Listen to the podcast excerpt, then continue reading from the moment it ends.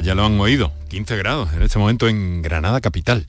En Granada vamos a estar hoy muy especialmente en este, en este programa, eh, donde ya cayó una nevada en la sierra el fin de semana pasado y donde hoy vamos a centrarnos porque vamos a hablar de la hipertensión arterial y lo vamos a hacer desde la perspectiva de una eh, unidad que hay en el Hospital eh, Virgen de las Nieves de Granada dedicado a este asunto y que además pues ha conseguido una distinción como centro, como unidad de excelencia en eh, el reciente eh, Congreso o Reunión Nacional de la Sociedad Española de Hipertensión.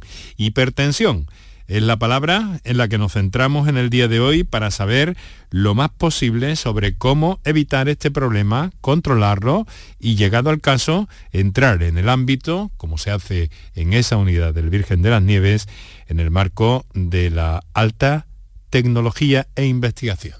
Buenas tardes y muchas gracias por estar a ese lado del aparato de radio.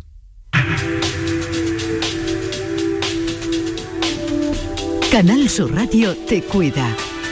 Por tu salud. Por tu salud con Enrique Jesús Moreno. Claro, la hipertensión es una manifestación de un fenómeno mucho más amplio que tiene también otras variables y que se estudian desde las unidades de lípidos e hipertensión, que tienen mucho que ver con todo esto, colesterol, hipertensión, a veces también diabetes.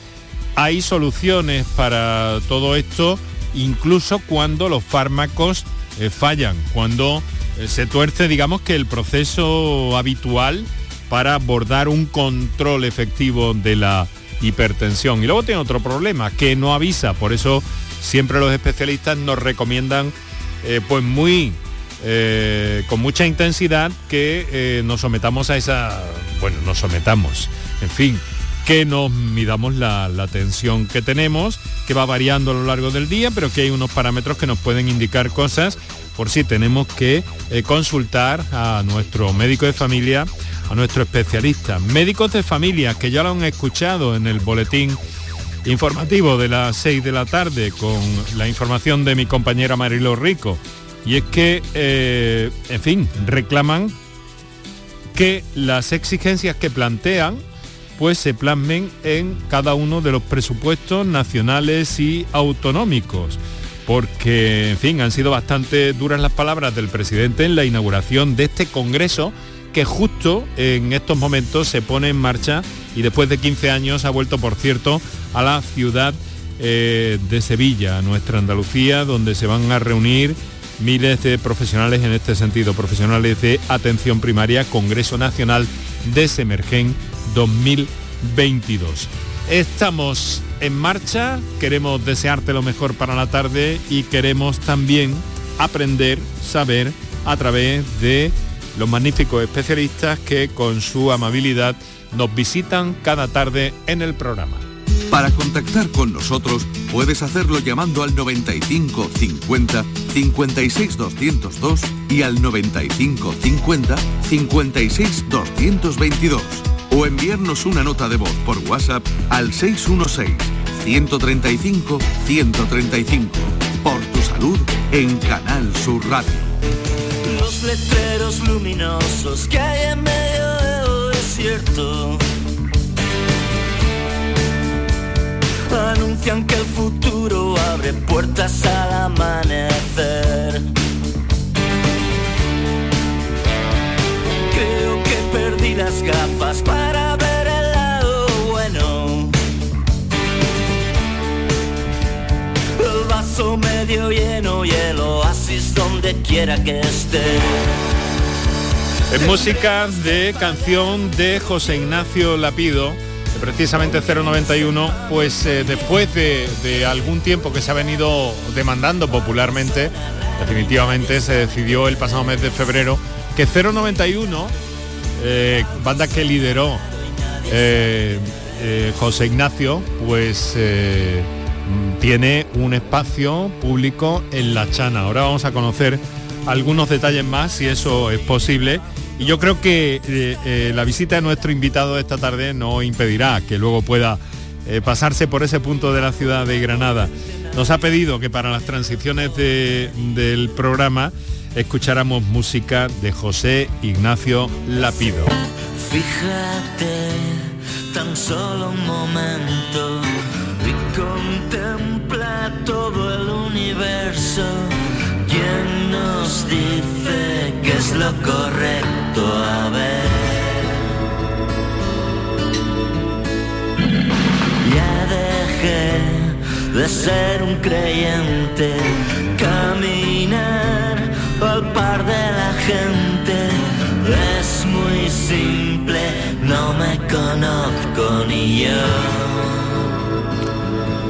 Pues nosotros queremos eh, conocer a nuestro invitado esta tarde, saludarle ya, doctor Fernando Jaén Águila. Muy buenas tardes. Buenas tardes, Enrique.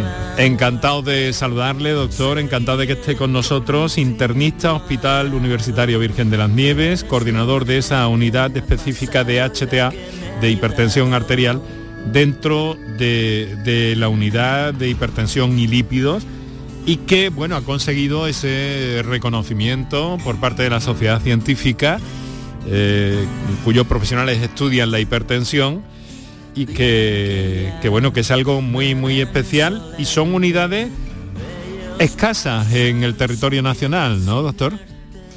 Bueno, pues sí, aunque la hipertensión arterial es una enfermedad muy prevalente, es cierto que no en todos los centros hospitalarios disponemos de una unidad específica que estudia a estos pacientes, ¿no?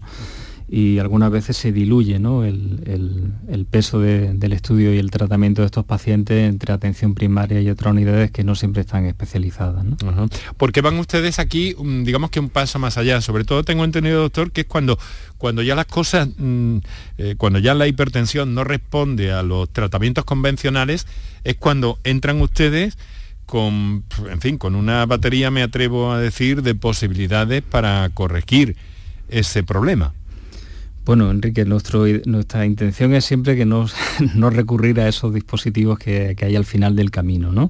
Pero sí ofrecerle a, los pacientes que, tienen una hipertensión arterial de más difícil control, pues una alternativa, cuando el tratamiento médico optimizado no es suficiente, ¿no? Difícil control es como lo llaman ustedes. Eh, ¿Y por qué se descontrola la, la tensión arterial, doctor? Bueno, la hipertensión eh, es, una enfermedad que tiene muchísimas variables, ¿no? la fisiopatología de la presión arterial es, bastante compleja e influye en factores genéticos, factores medioambientales, eh, el estilo de vida es fundamental ¿eh?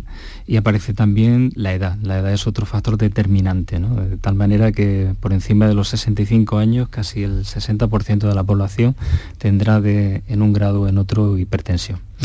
Se dice eh, que la hipertensión es, yo lo llego a escuchar así, yo no sé si usted está de acuerdo con el término o no, pero se habla como el asesino silencioso.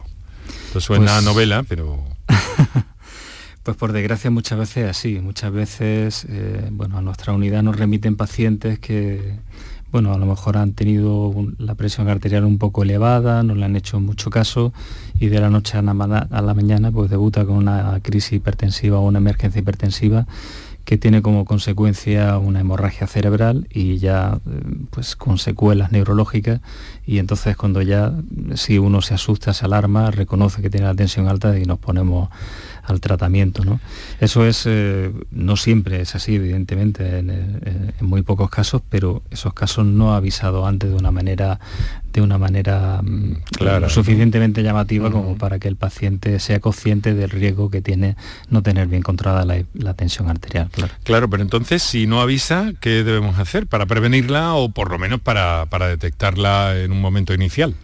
Bueno, hay algunos síntomas que sí nos llaman la atención, ¿no? De todos conocido ese dolor de cabeza, de carácter tensional, este que se te coge en la nuca, pues algunas veces es por cansancio y por contracturas musculares, pero otras veces puede estar señalándolos que hay un problema de tensión arterial por debajo.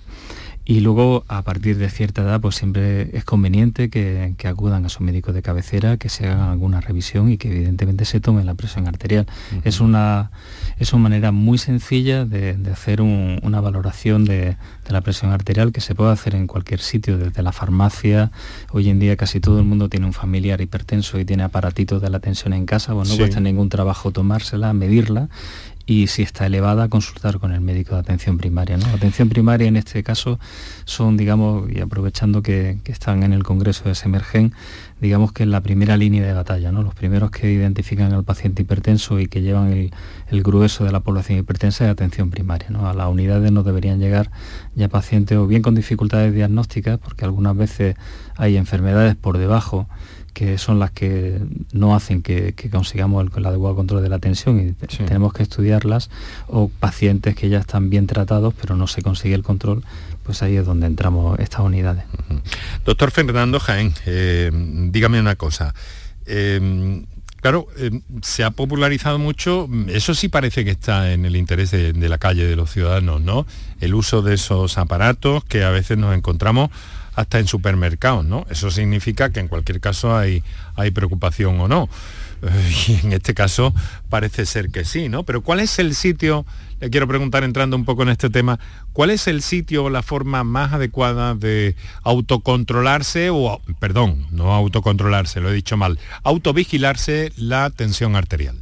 Vale, pues mira, tienes razón Enrique, hoy en día hasta los relojes que, nos tomamos para, correr y tal, pues te miden no solo el pulso, sino algunas veces también la presión arterial. Mm. No es que sean muy fiables, pero sí nos pueden poner en alerta. Si eso sucede, la manera correcta de medirse la presión arterial de manera ambulatoria, porque nosotros cuando, cuando hacemos cambios de tratamiento, necesitamos saber no solamente la presión arterial que tiene ese momento de la consulta, sino un histórico de las presiones arteriales. ¿no? Y, o bien em, hacemos un histórico de las presiones arteriales que se llama monitorización ambulatoria de la presión arterial, o bien algunas veces nosotros ponemos un dispositivo, que es la monitorización ambulatoria de 24 horas, un mapa, un holter de presión arterial, que nos permite determinar eh, de cada cierto, todas las horas del periodo diurno y también del periodo nocturno, la presión arterial nos da una serie de patrones y eso nos permite también actuar en el control. En el caso del domicilio... No, continúe, doctor, disculpe, continúe, continúe. Disculpe, si me extiendo mucho me... no, no, no, continúe, por favor. La manera correcta en el domicilio sería tener un, aparato de la presión arterial. Es más fiable siempre que sea de brazo que no de, que no de muñeca. Sí. Debe estar el paciente pues, sentado en una silla con el respaldo apoyado en la espalda recta y apoyada en el respaldo de la silla, el brazo apoyado en una mesa a la misma altura del corazón, se debe tomar la presión arterial, esperar un par de minutos, hacer una segunda determinación de la presión arterial, esperar un par de minutos y una tercera. La medida correcta sería la media de las dos últimas. Ah. Esa sería la forma adecuada de tomar la tensión, así le enseñamos a nuestros pacientes en consulta a tomarlo y tener una especie de diario de la presión arterial. Eso nos permite acercarnos muy bien al diagnóstico y sobre todo ver eh, si la presión arterial pues, suele estar más elevada en el periodo eh, matutino o más en el periodo de la tarde, de la tarde ajustar adecuadamente la, presión arterial modificando el horario de la toma de fármacos, etc. Claro, porque eh, aquí hay mucho de, ha dicho modificando la hora de toma de fármacos, ahora queremos hablar un poco de los medicamentos, bueno, recordar a nuestros oyentes eh, que tienen como cada tarde el 616-135, 135 para las notas de voz y el 955-056-202 y 955-056-222 para eh, mm, cualquier eh, duda o preocupación que tengan sobre la eh, presión arterial, sobre si son hipertensos, pues ya cualquier cosa, o si como, como nos está relatando el doctor Fernando Jaén Aila, pues ese proceso de control y vigilancia por parte en primera instancia de nuestro médico de, primaria. Eh, pero doctor, hay algo que, yo siempre les pregunto, porque esto de la tensión tiene algo que ver con que una persona sea, eh, digamos que muy, muy dinámica o que, o que esté eh, muy estresada durante todo el día. Bueno, pues eh, como te decía antes, Enrique, eh, la presión arterial está influenciada por muchas cosas, ¿no? Y una de las cosas que tenemos también que, que influye mucho en la presión arterial es el sistema nervioso eh, autónomo. Ese sistema nervioso es el que no depende de, la cabeza, del control de la cabeza y el que se activa cuando más nerviosos estamos. Evidentemente situaciones de estrés y de mayor ansiedad pueden provocar elevaciones de la presión arterial. De hecho, nosotros tenemos una definición de la hipertensión, que la hipertensión de blanca, que es aquella hipertensión que se detecta en la consulta cuando le tomamos la tensión porque el paciente viene nervioso, pero que luego en domicilio está normal. Entonces, evidentemente hay una reacción de, alerta que influye en, la presión arterial. Y eso es importante, muy importante para nosotros identificar esta situación porque nos puede llevar a sobretratamiento. ¿no? Por eso es importante lo que te he comentado antes del, control de la presión arterial en domicilio y si tenemos dudas, pues poner un mapa, ¿no? un holter de tensión.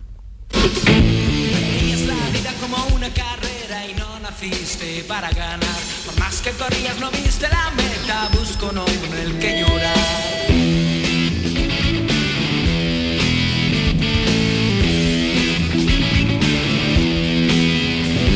Mi amigo dice que la vida es dura, siempre luchando y luego pana.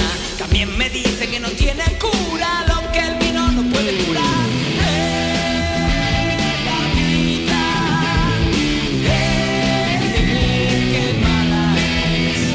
Doctor, esto eh, nos retrotrae a otra época, nos trae muchos recuerdos. Eh, las composiciones de José Antonio Lapido, qué manera de insertar eh, los textos. Mm, me han dicho que, bueno, me ha dicho usted mismo que es aficionado a la poesía y que incluso escribe algo, que tiene buena amistad con José Antonio Lapido, con José Ignacio Lapido, perdón. Y que digo yo que qué difícil encajar esos textos en el pop o en el rock eh, de nuestro tiempo, ¿no? En esos momentos, y eso es una habilidad muy especial. El inglés es un idioma que va muy bien para el pop y el rock. El español es más bien dificilillo para hacerlo con tanta fineza como, como lo ha hecho siempre 091, luego José Ignacio Lapido en solitario, ¿verdad? Sí, bueno, José Ignacio, José Ignacio desde el principio era el letrista y... Hola. Doctor Gen. Hola, Enrique. Sí, ¿me has escuchado? Sí, sí. Sí, te decía que José Ignacio Lapido era el letrista de, 091 y luego cuando se disolvieron, pues él empezó su carrera en solitario. Todos los que amamos su música siempre hemos admirado sus letras, ¿no? la capacidad que tiene de, moldear el idioma y adaptarlo a, a esas músicas ¿no? que hace que hace maravillosas ¿no? es de lo más difícil ¿no? muy difícil muy difícil y no solo es, cuestión de los que lo admiramos ¿eh? quiero decir que tiene un reconocimiento nacional y es considerado como uno de los mejores letristas del rock a nivel nacional Oye, que de todas formas, ¿no? Vamos a hacer aquí un pequeño, estamos hablando de hipertensión, ya saben nuestros oyentes que, tienen las vías abiertas, ya están entrando algunas llamadas que vamos a atender inmediatamente. Pero eh, quiero que, me diga, en fin, espero que la inauguración de la calle, no sé si una calle o una plaza en Granada. Eh, es una calle, que creo que es una calle, no, me quiero, pero sí. por ahí, en algún momento se habló estos meses de atrás de una plaza, yo creo que es una calle mm, también. Yo creo que es una calle. Pues sí, bueno, esto es una iniciativa que, surgió de, algunos ceromaníacos mm. y fueron capitaneados por Javier Gilaber, que es un, es un amigo y, poeta, y bueno, hicieron un movimiento, lo pusieron en, la palestra en la Junta de la Junta Vecinal y llegó al ayuntamiento y después de muchos años esperándolo, pues al final se la han concedido y me parece que esta tarde a esta misma hora se la estaban concediendo. Bueno, pues habrá que, habrá que darse una, una vuelta por ese por ese punto fundamental en la historia. Sí, además en la Chana, que además allí pues, está, está la, también la de Antonio Arias, en fin, la de, Antonio no, de Jesús, perdón. Jesús Nos hemos dado una vuelta así de cultura pop también por, Granada. Granada es que tiene mucha música. claro que sí, claro que sí. Em, doctor, eh, vamos a ver. Em, antes de, que hagamos un, pequeño, un pequeño descansillo en el programa para nuestros anunciantes, sí que me gustaría preguntarle, preguntarle em, otra cosa. ¿Cuándo o por qué la, eh, la hipertensión llega a hacerse incontrolable, lo que ustedes llaman que se hace refractaria, que no responde a tratamientos convencionales? ¿Por qué pasa esto? Vale, pues mira Enrique, del el 85-90% de las hipertensiones se catalogan como hipertensiones esenciales, que son aquellas que son influenciadas por condicionamientos genéticos, pero por lo que te he comentado antes, ¿no? por el estilo de vida, la edad, etcétera, ¿no? Y son hipertensiones que generalmente se suelen controlar bien con dos o tres fármacos. Cuando utilizamos tres fármacos, siendo uno de ellos un diurético, y no conseguimos una cifra de presión arterial adecuada por debajo de 140-90, es cuando hablamos de hipertensión resistente.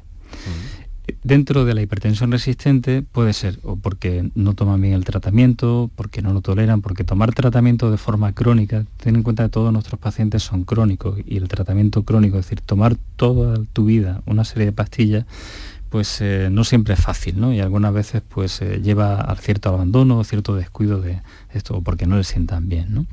Una vez identificado esto, tenemos que buscar causas por debajo que te comentaba antes. A veces hay enfermedades que ocasionan esta hipertensión y por eso no la podemos controlar. ¿no? Hay enfermedades, tumores neuroendocrinos a nivel de las glándulas suprarrenales, hay hiperaldosteronismo, feocromocitomas, alteraciones de la función tiroidea, también hay enfermedades de tipo vasculítico, etcétera, que pueden estar condicionando este mal control. Por eso es importante en estas unidades hacer un estudio sistemático de las causas secundarias de presión arterial, ¿no? descartar causas renales, el riñón está muy relacionado con la, con la hipertensión arterial. De hecho, hay algunas unidades a nivel nacional que en lugar de llevarlo medicina interna, como, como es mi caso, lo lleva nefrología, ¿no? porque están íntimamente relacionados. ¿no?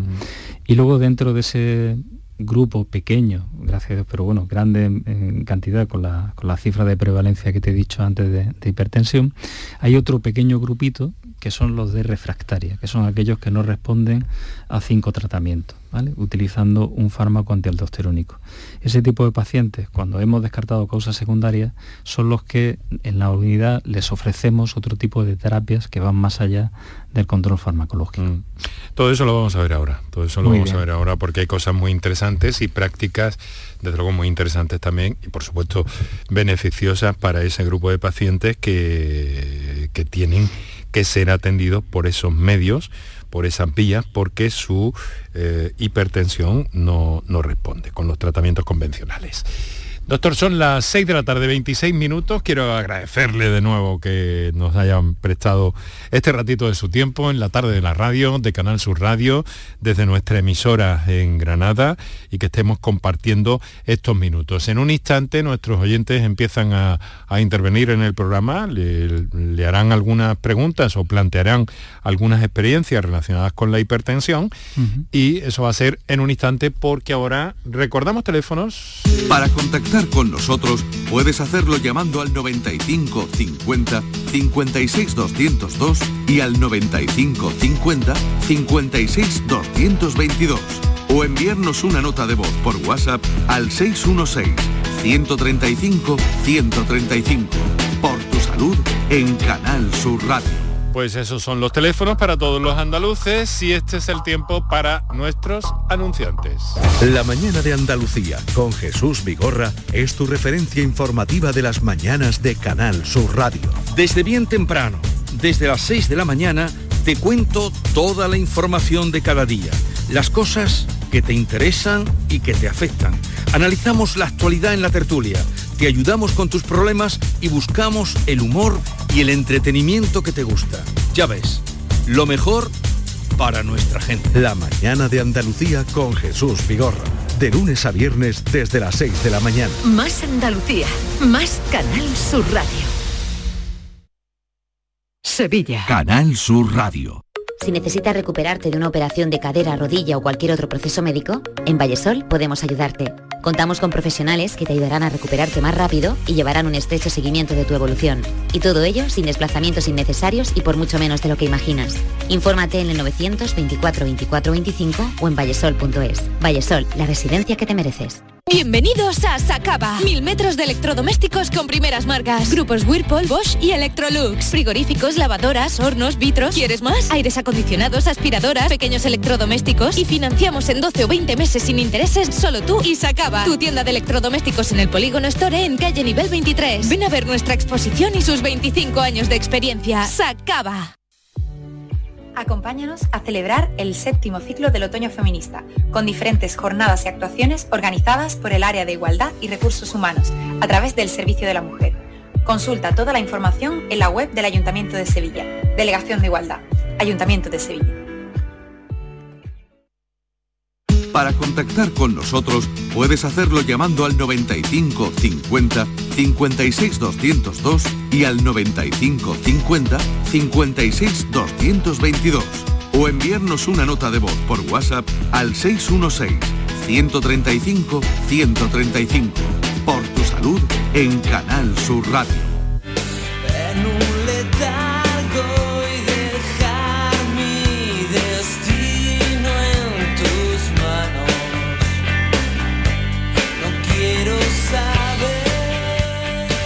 Estamos escuchando eh, complementos en las transiciones del programa, música de José Ignacio Lapido, 061, que eh, desde hoy mismo tiene ya una calle en la ciudad de Granada, en Las Chanas, y que eh, pues bueno, nos está sirviendo también porque es uno de los de los referentes musicales de nuestro invitado, que es el doctor Fernando Jaén Águila, internista, Hospital Universitario Virgen de las Nieves y coordinador de la unidad de hipertensión arterial que acaba de recibir ese reconocimiento eh, tan importante si le parece, eh, doctor, eh, si le parece, doctor, vamos a dar preferencia a, una, a una comunicación que nos ha llegado vía telefónica en este momento y que vamos a darle preferencia, luego seguimos hablando de otras cosas o atendiendo más llamadas, lo que sea menester.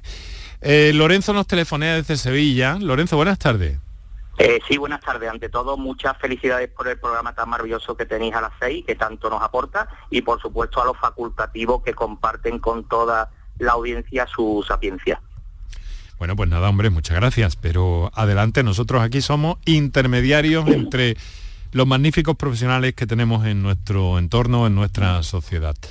Así que adelante, pues, aquí le tiene. Van, van a hacer tres preguntas muy rápidas y muy breves. La primera es, cuánto es exactamente tanto la alta como la baja que hay que tener. Siempre se dice por arriba 12, 13, 14, por abajo 7, 8, 9. Eso es lo correcto, o cuándo nos tenemos que preocupar o cuándo no, para saber exactamente lo que es una tensión alta o lo que es una baja. Por ejemplo, 14.8 es alta o 14.9, los límites y cuál es lo correcto. Esa es la primera pregunta. Vamos, vamos, vamos, vamos a la respuesta. Vamos, vamos a ir por partes para hacerlo más sereno y que, eh, que vaya todo más hilado. ¿Te parece? ¿Tienes tiempo? Perfecto, venga. Pues venga, vamos con esa, doctor. ¿Qué podemos, ¿Cómo podemos orientar a nuestro oyente? Muy bien. Bueno, Lorenzo, eh, eh, a rasgos generales, aunque esto ha ido cambiando a lo largo del tiempo, pero en los últimos años las la guías internacionales siempre nos indican que los límites de presión arterial son 140-90, es decir, una presión arterial sistólica de 140, 14 comúnmente denominada, y una presión arterial diastólica de 90. Esos serían los límites de la normalidad. Más allá de eso, podríamos hablar de una hipertensión o aquellos pacientes que están en tratamiento y que tienen cifras por encima de 140-90, pues serían pacientes con hipertensión arterial no controlada. Lo ideal, pues siempre que esté un poquito más bajo. 130-80 sería una presión arterial bastante buena, sobre todo en pacientes que tienen una cardiología, una patología eh, asociada, como una cardiopatía, una nefropatía, incluso en algunos pacientes nos podemos plantear hasta 120-70. Pero bueno, el objetivo en la población general, sin entrar en las peculiaridades que tiene cada paciente, serían los límites de 140 de sistólica, 90 de diastólica. Muy bien, muy, aclarada la, consulta. La segunda muy rápida. Vamos a ver. Mi madre que tiene 91 años toma una pastilla porque es hipertensa, en este en concreto el fármaco toma es Losartán 50, 12 y medio, y resulta de que ella siempre tiene una tensión más bien bajita, eh, 11, 6, 12, 7, vamos, está correcta, ¿no? Pero se está observando ¿eh? que ahora por durante se toma la pastilla a las 9 de la mañana, le hace efecto muy bien, pero por la mañana ¿eh? yo le tomo con el aparatito este, que no sé si puede ser mejor o peor o le está subiendo muchas veces a 14, 15, mm, incluso 8. Y bueno, se toma su pastilla por supuesto al X tiempo ya se le vuelve regular. ¿Cómo ese cambio? Porque digamos el fármaco tiene un tiempo determinado y ya pierde un poco la eficacia al C de 24 horas. Esa es la consulta. Mm, bueno, em, Lorenzo, mira, te cuento. La hipertensión arterial tiene, generalmente tiene un patrón, patrón circadiano. La presión arterial siempre está mucho más elevada por la mañana, por eso normalmente las presiones, la medicación para el control de la presión arterial se toma a primera hora de la mañana. Yo les suelo decir a mis pacientes que es medicación de mesita de noche, que se levantan, abren los ojillos, se toman su medicación, se esperan un poquito en la cama y luego se levantan, ¿vale? Y las tensiones suelen disminuir por la noche pero hay pacientes que esos patrones están perdidos y algunas veces empieza a elevarse la presión arterial por la tarde o por la noche. No solo porque algunos fármacos pierdan eficacia por la tarde-noche, sino porque la propia tensión, el patrón está alterado y eso hay que identificarlo y tratarlo. No obstante, en un paciente mayor, de 91 años, las tensiones cuanto más baja estén mejor, siempre y cuando se toleren. ¿eh? Eso nos lo enseñó el estudio Sprint y nos decía que hay menos eventos vasculares en los pacientes que tienen las presiones arteriales mejor controladas.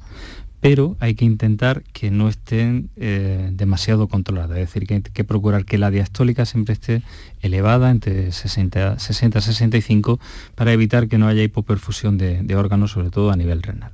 Con lo cual, en el caso de ella, podemos estar en el límite de seguridad porque los pacientes mayores nos permitimos subir un poco el diltel del control de la presión arterial sistólica, puesto que el envejecimiento de la arteria hace que la presión arterial sistólica a los pacientes mayores sea mayor. Con lo cual, en ella el grado de control estaría en el límite de 150 de sistólica y 90 de diastólica. Mm. Si está en ese rango, no deberíamos hacer nada. Si sube ese rango y sobre todo empieza por la tarde-noche, habría que hacerle un holter de presión arterial, medir la presión arterial bien por la tarde-noche y si por ahí está subiendo, añadirle otro tipo de fármaco al principio. El tratamiento que ya tiene es un tratamiento combinado, tiene un arador, los sartán a dosis intermedia de 50 con un diurético hidroclorotiacida a dosis baja de 12,5. Se podría implementar con un pequeño con un calcentagonista a dosis baja en tarde-noche si con eso equilibramos la presión arterial. Pero las cifras que usted me está comentando, Lorenzo, son bastante razonables para una persona de esa edad. Vale, pues vamos a la, tercera, Lorenzo. Y la tercera, la última, yo siempre tenía una tensión un poco elevada, 14,8 tal cual, me hicieron un estudio y vieron que no era hipertenso, pero tenía las pulsaciones altas. Y me mandaron un fármaco que se llama bisopolol de 2,50, que tomo una pastillita por la mañana y me lo regula perfectamente. Que de hecho, a mi madre, antes mencionada, también en alguna ocasión cuando ha tenido las pulsaciones un poco elevadas, pues se lo ha tomado y también le baja un poco ahí la tensión. Y yo no he necesitado pastilla para la tensión, con el bisopolol se me regula. Pero la cuestión está que yo lo tomo, de momento llevo ya varios años tomándolo, vamos, varios, cuatro años tomando esa pastilla nada más por la mañana, pero lo que sí le quiero decir que muchas veces ya yo noto que con el tensiómetro pues tengo mis pulsaciones, no las tengo elevadas, las tengo a lo mejor en ochenta y tantas, tal igual. Entonces, quisiera saber, por favor, cuáles son las pulsaciones correctas, porque lo único que se sabe, mínimo 60, máximo 100, pero cuáles son las correctas que hay que tener. Y ahí ya termino y agradezco su tiempo y su sapiencia, por supuesto, y que le haya servido esta consulta a otros oyentes. Pues sí, eso es muy interesante. Muchas gracias, Lorenzo. Doctor, cuando quiera muy bien. Bueno, Lorenzo, como ha hecho varias preguntas, pues creo que, que, también habla en nombre de, de, otro, de, otras personas, claro. Bueno, en el caso concreto de él, el bisoprolol es un fármaco que es un beta bloqueante cardioselectivo que lo que hace es bajar la frecuencia cardíaca, como bien ha explicado el paciente, y la frecuencia cardíaca, el gasto cardíaco es uno de los factores que influyen en la tensión arterial, es decir, controlar, la frecuencia cardíaca y por lo tanto el gasto cardíaco es uno de los, de, de, los pilares, digamos, del tratamiento de la presión arterial, con lo cual es un paciente con una hipertensión arterial limítrofe o una hipertensión arterial grado 1 que está bien controlado porque aunque no sea del fármaco típico antihipertensivo, pero el bisoprolol es un fármaco antihipertensivo puesto que baja la frecuencia frecuencia cardíaca y el gasto cardíaco. Con respecto al, ratio de, frecuencia cardíaca, pues eso es bastante variable. El objetivo de frecuencia cardíaca depende del paciente y depende de la patología que tengamos. En pacientes, por ejemplo, que tienen una fibrilación auricular, que es una arritmia, procuramos que su frecuencia cardíaca esté lo más controlada posible, en torno a 60 latidos por minuto pero hay pacientes que no toleran eso porque es una presión arterial muy baja, ¿no?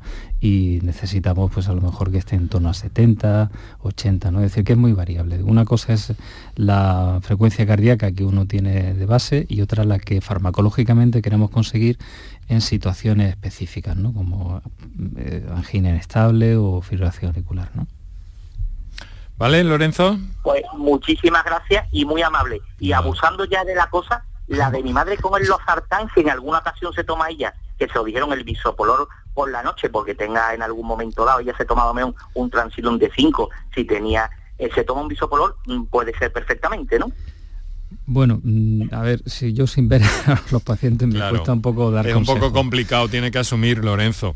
Lorenzo, yo lo que le recomendaría es que antes de empezar con un betabloqueante necesitamos pues hacer un electrocardiograma, ver que la conducción del, corazón es correcta, que no detectemos ningún bloqueo, porque el betabloqueante puede empeorar el bloqueo de, ese trastorno de conducción si lo tiene el paciente. Los pacientes mayores son más susceptibles a tener este tipo de trastorno de la conducción. Entonces, antes de, de decirle, no, aquí no pasa nada, pues creo que lo razonable es que la valore su médico de cabecera, le haga su electro, valore la situación y, tenemos otras alternativas farmacológicas más seguras en pacientes mayores.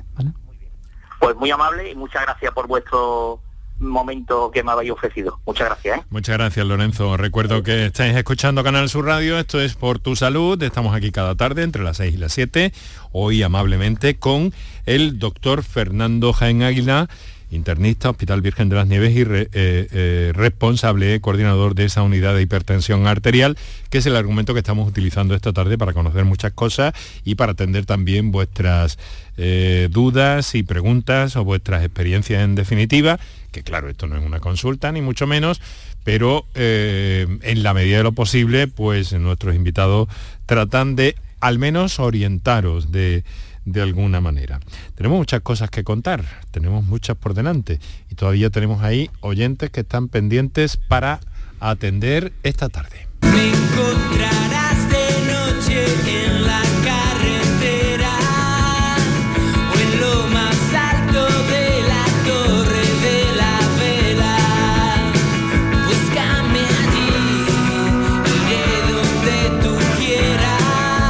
...091 ya está presente en el plano eh, urbanístico, en el mapa de la ciudad de, Granada, con, ese, con esa calle en La Chana que eh, se está inaugurando, debe estar inaugurada ya en este, en este momento. Y nosotros pues seguimos adelante. Ahora vamos a escuchar una nota de voz, doctor, que nos ha llegado al 616-135-135. Adelante. Mi nombre es Pablo, tengo 57 años y hago una pregunta. Eh, los fármacos de la hipertensión afectan a la libido masculina? Gracias. Interesante cuestión esta también, doctor. Pues sí, no es la primera vez que me lo preguntan. pues bueno, vamos a ver. La, patología hipertensiva em, em, traduce que hay un problema a nivel vascular entonces todos los pacientes hipertensos tarde o temprano llegan a tener problemas vasculares y la disfunción eréctil no deja de ser una manifestación de una alteración vascular también, ¿vale? Y la medicación antihipertensiva, al, hecho, al darlo y al bajar la presión arterial, pues evidentemente estamos quitando eh, bueno, estamos provocando una cierta hipoperfusión a nivel de, ciertos órganos. ¿no? no todos los fármacos antihipertensivos producen disfunción eréctil o producen descenso de la libido, hay algunos más que otros. ¿no? Los betabloqueantes, por ejemplo, son uno de los fármacos que producen más este tipo de alteraciones y luego tenemos otro tipo de fármacos como los VIECA o ARA2 que influyen mucho menos en, este, en este asunto. ¿no? Pero este tipo de problemas que aparecen con la edad eh, y bueno, y que preocupan, ¿no? Porque son 57 años es un paciente joven, mm. pues, eh, pues hay que decirle eso, que, la hipertensión arterial es uno de los factores que produce esto que habría que analizar bien qué tipo de farmacología está tomando y ver si hay alternativas, sobre todo intentar suspender o modificar, si se puede, los fármacos que más disfunción producen y en su caso, pues si no se resuelve el problema, derivarlo a unidades de, de andrología, ¿no? que es lo que solemos hacer, ¿no? hacer un estudio por si aparte de la presión arterial hubiese algún otro problema, ¿no? a nivel de próstata o a nivel hormonal, ¿no? que merezca la pena ser estudiado. Mm, muy bien. Eh, antes de dar paso a una nueva comunicación, doctor, eh, nos llega un mensaje por escrito. Eh, ¿Qué pasa con el café? Es muy corta. ¿Qué pasa con el café que antes era malo y ahora es bueno? Recientemente ha habido un estudio de la Sociedad Europea de Cardiología, si no me equivoco, eh, que hablaba de las bonanzas del café, ¿no? Y sí, hay un poco de, inquietud entre la ciudadanía sobre el tema del café, ¿no? Doctor, ¿influye o no sobre la hipertensión en este caso? Sí, el café influye eh, positivamente en el sentido de que es una bebida antioxidante. Todos los fármacos, todas las sustancias que sean antioxidantes son beneficios es un beneficio, eh, produce un, beneficio cardiovascular. Sin embargo, el café, el problema del café es, eh, la cafeína, que es un excitante y que puede producir un aumento de, de, la taquicardia y por lo tanto del gasto cardíaco. Entonces yo a mis pacientes les suelo recomendar que si pueden tomar café descafeinado, mucho mejor y que no más de uno al día. Muy bien, pues ahí queda la opinión de nuestro invitado esta tarde. Atendemos, tengo aquí todavía más, algunos muy interesantes, por cierto. Eh, mm, tengo a Francisco desde Punta Umbría, al otro lado del teléfono. Francisco, buenas tardes. Buenas tardes a todos los oyentes del Canal Sur, a todo el equipo médico y equipo técnico. Muy bien, pues muchísimas gracias, se lo agradecemos enormemente. La pregunta es simple, bueno, simple, simple, vamos a ver eh, la persona hipertensa, si bebe muchísimo líquido, le puede perjudicar o no le puede perjudicar. Esa es, mi pregunta. Muchas gracias, muy amable. Muy bien, pues encantado de recibirla. Ahora hablamos un poco de eso, eh, doctor. Bueno, eh, imagino que cuando dice líquido dirá agua, ¿no? cuidado con la radio, cuidado con la radio, Francisco. Escucha, escucha la respuesta por la radio mejor. ¿Sí? Francisco. Sí, Parece que no, que ya, que ya se ha dado cuenta. Venga, vamos a intentar responder. Lo, más importante en el paciente hipertenso es el control del consumo de sal. Eso es lo más importante. Eh, disminuir la sal a la mínima expresión o a cero si es posible, porque ya muchos alimentos que tomamos día a día ya tienen alto contenido en sal y en sodio, es lo más importante. ¿vale? ¿Por qué? Porque la sal es lo que hace que cuando uno bebe agua o bebe líquidos, esos líquidos se nos vayan acumulando y pueden ser perjudiciales.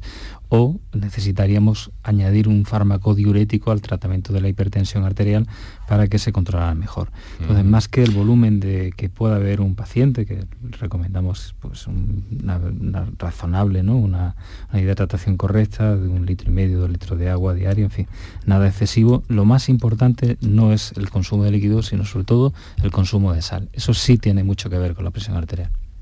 Vale. Eh, vamos a ver, eh, una, una pregunta también por escrito. ¿Qué debo hacer si me sube mucho la tensión? Es que son preguntas muy, muy, muy breves estas que, me están llegando aquí. bueno, eh, bueno, esa es una pregunta que depende porque si le sube mucho la tensión y es una hipertensa conocida, a lo mejor lo que estamos traduciendo es que la tensión arterial está empezando a descontrolarse, entonces deberíamos acudir al médico de cabecera. Mm. Si es una situación puntual en el contexto de un estrés emocional o de una situación pues, de angustia, creo que lo conveniente, si no conseguimos controlar en casa con, respiración y tranquilizándolo, es acudir a un centro médico, es lo más... Eh, lo más razonable, ¿no? Salvo que ya tenga uno experiencia de, tratarlo, pero mm. Claro, porque automedicarse si no tienes experiencia o el médico no te lo ha recomendado, no te ha explicado exactamente mm. cómo tienes que hacerlo en esas situaciones, es conveniente que, te valoren. o sea, no hay una forma, eh, por ejemplo, como en el caso de la diabetes, que si en fin, si hay una bajada, pues comes algo, lo que sea. Con la tensión no puedes eh, hacer prácticamente nada, salvo un ejercicio interior de alguna forma de relajación, como usted nos ha dicho, ¿no? Claro, si, esa, si ese eh, pico de presión arterial elevada está en el contexto de una situación de estrés emocional, pues lo que hay que intentar es que el paciente se calme, ¿no? Y intentar calmar su organismo, pues siempre viene bien algún tipo de de, tranquilizante, ¿no? Pues eh, una tila o fin, alguna cosa así, hacer ejercicios de ventilación son muy importantes, pero si con eso no se consigue y si la situación es, pues sobre todo si tiene unos síntomas, empieza con sensación de dolor de cabeza o presión torácica, etcétera, lo más importante es acudir al, centro médico para hacer una valoración, ¿no? Hacer un electrocardiograma y bueno, evaluarlo, ¿no? Vale. Pues estamos a 12 minutos para las 7 de la tarde eh, compartiendo con todos nuestros oyentes y con la presencia siempre eh, tan amable de nuestro invitado en esta ocasión, doctor Fernando Jaén Águila, internista, Hospital Virgen de las Nieves, Granada y coordinador de esa unidad de hipertensión arterial. Eh, en la que tengo que entrar porque quiero que por lo menos nos enuncie qué métodos utilizan ustedes cuando las cosas se complican tanto con la, hipertensión o hay otros males, otras patologías eh, asociadas que requieren esa intervención un poco más específica. Eh, ahora un descansillo en el programa, tomamos un buchito de agua y seguimos adelante hasta las 7. Humor, ingenio, música en directo, entrevistas. Todo lo tienes en el show del comandante Lara. Y te esperamos los domingos en la medianoche para que disfrutes de la radio más original y divertida.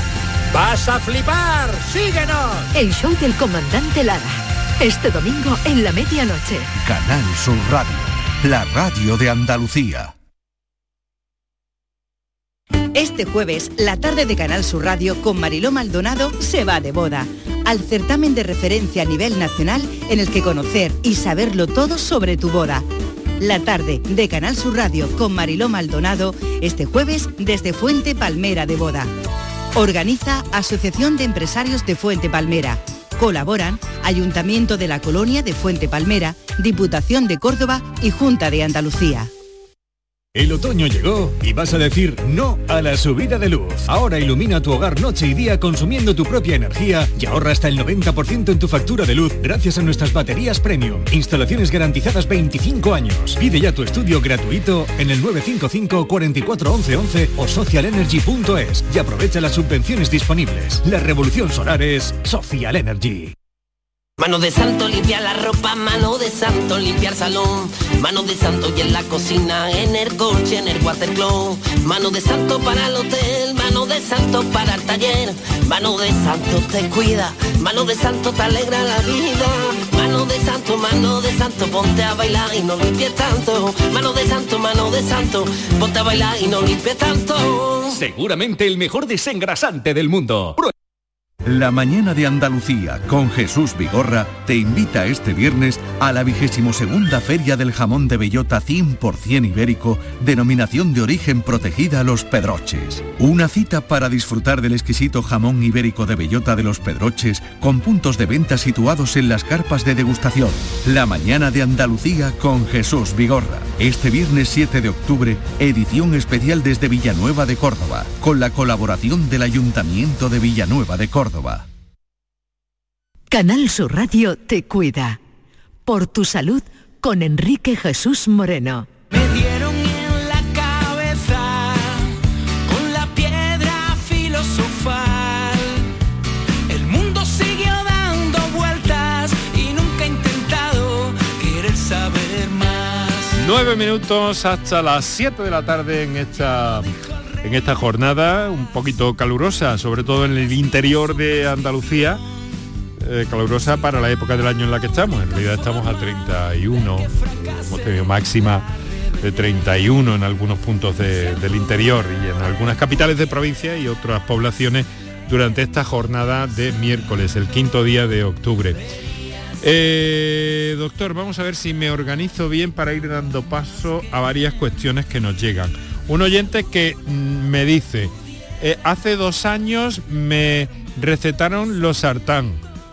Me dijeron poco después que todo iba bien, pero apenas me tomo la atención. El otro día eh, me tomé, el otro día me tomé la atención en una farmacia con un eurito y eh, me dicen que tenía 137,78, pulsaciones 88 y peso 80 kilos. Tengo 62 años. Eh, pues eso nos dice. no pregunta, en realidad no pregunta, hace este enunciado, pero es obvio que la pregunta es eh, ¿cómo me ves, doctor? la, hago yo por él. Vale, pues bueno, estas estas cifras de presión arterial son, son correctas, para su edad está bastante bien, pero todos los pacientes hipertensos nosotros siempre recomendamos por lo menos una revisión anual, mm. los pacientes que están más estables, porque tenemos que vigilar a través de la analítica que no empiece a haber una pequeña lesión de órgano. ¿no? Es muy importante hacer una analítica de orina y ver si está perdiendo un poquito de proteína, descartar que tenga microalbuminuria, es importante ver cómo tiene otros factores de riesgo, cómo tiene el colesterol, cómo tiene la glucemia, es decir, que siempre es, conveniente hacer un seguimiento y sobre todo con esa edad eh, de, sus factores de riesgo, por lo menos una vez al año, hablar con su médico de cabecera y que bueno que le revise el tratamiento, si la dosis es suficiente, en fin, son patologías crónicas, pero eso no quiere decir que nos descuidemos, ¿no? Es curioso porque a veces hay un combo, es una especie de paquete, yo lo, lo llamo combo, hipertensión, diabetes, Em, colesterol, todo esto es un, es un gran paquete que necesita regularse algunas cosas muy específicamente, pero luego todo en su conjunto, de algún modo, ¿no, doctor? Claro, es decir, que nosotros cuando vemos a un paciente en la consulta, aparte de la presión arterial, solemos evaluar su riesgo vascular. Tenemos una escala, recientemente se actualizaron unas, la, escala, la La escala SCORE 2 o P es de las más eh, utilizadas y es una manera también de identificar el riesgo del paciente. Más allá de la presión arterial tenemos que tener en cuenta otro tipo de factores porque, ¿Por qué? Pues porque nos pueden eh, eh, indicar que este paciente hay que insistir en cierta, pues en, la dieta, en que haga ejercicio o en asociarle otro tipo de fármacos claro, y en, más allá de lo que tiene. En muchas ocasiones, incluso cuando se reduce la, obesidad, muchos de estos valores eh, tienden a la baja, caen, normalizan al paciente. Claro, la obesidad es un factor de, riesgo cardiovascular y es uno de los factores también de presión arterial alta. Muchos pacientes jóvenes que no llegan con obesidad y que a través de la dieta o a través de cirugía bariátrica controlan el peso, muchas veces tenemos que retirar el fármaco, ¿no? El fármaco antihipertensivo. Por lo tanto, en todos los procesos crónicos siempre es conveniente hacer un seguimiento, porque si nos olvidamos de la patología, luego cuando nos queremos dar cuenta a lo mejor es tarde, ¿no? Entonces siempre en este tipo de cosas, como hemos hablado al principio, que no dan una sintomatología muy florida, que mm. son silenciosas, ¿no? En la mayor parte del tiempo, tenemos que ser nosotros los que las pongamos en evidencia, es decir, tenemos que hacer un seguimiento. Doctor, vamos a saludar a Antonia que nos telefonea desde Málaga. Antonia, buenas tardes. Hola, buenas tardes. ¿Qué tal? Cuéntenos.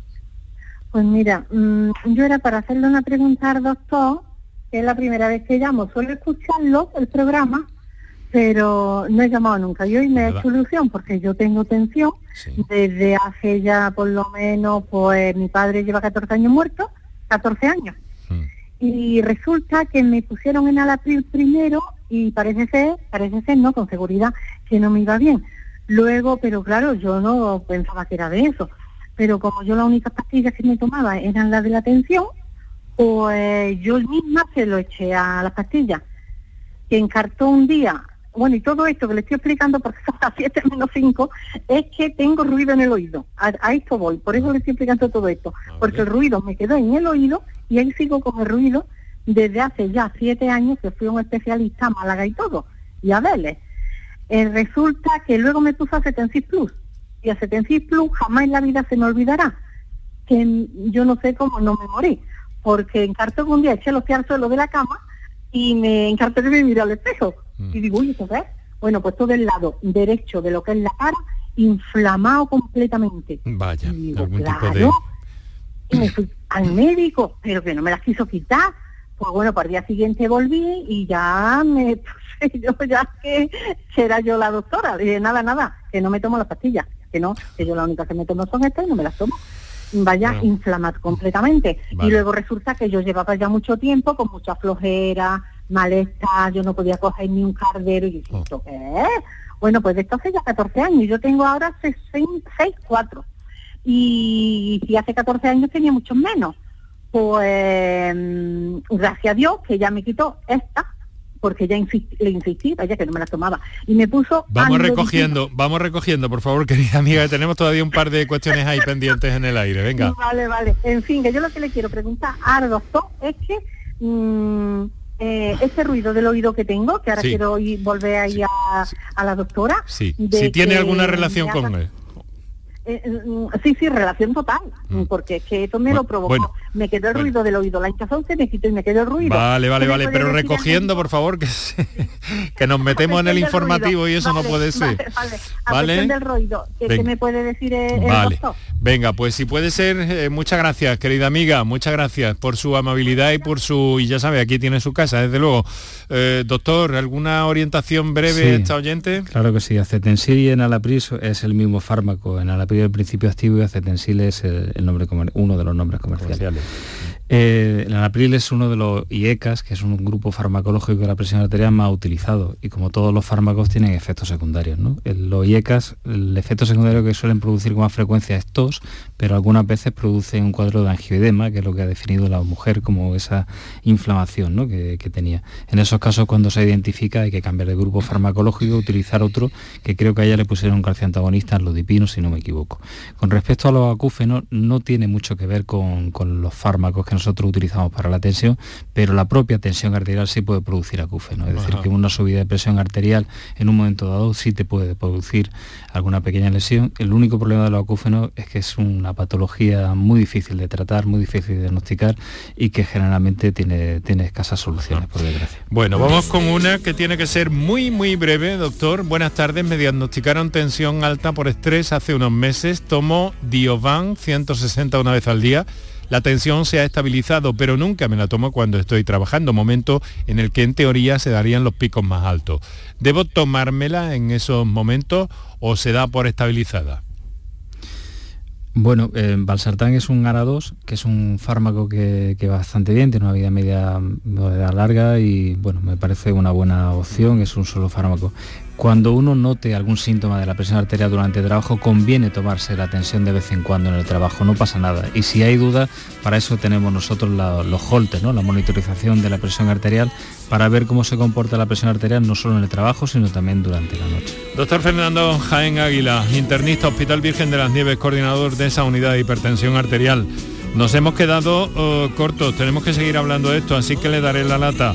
Pues, Muchas gracias. Cuando usted quiera y ha sido un placer. Pues nos queda de hablar de, otra, de técnica y todas esas cosas. enhorabuena por enhorabuena por ese reconocimiento también a la unidad del Hospital Virgen de las Nieves. Agradecimiento a Raquel Durán de comunicación de ese hospital y aquí en la radio Canterla, Martínez, López, Viedma y Moreno.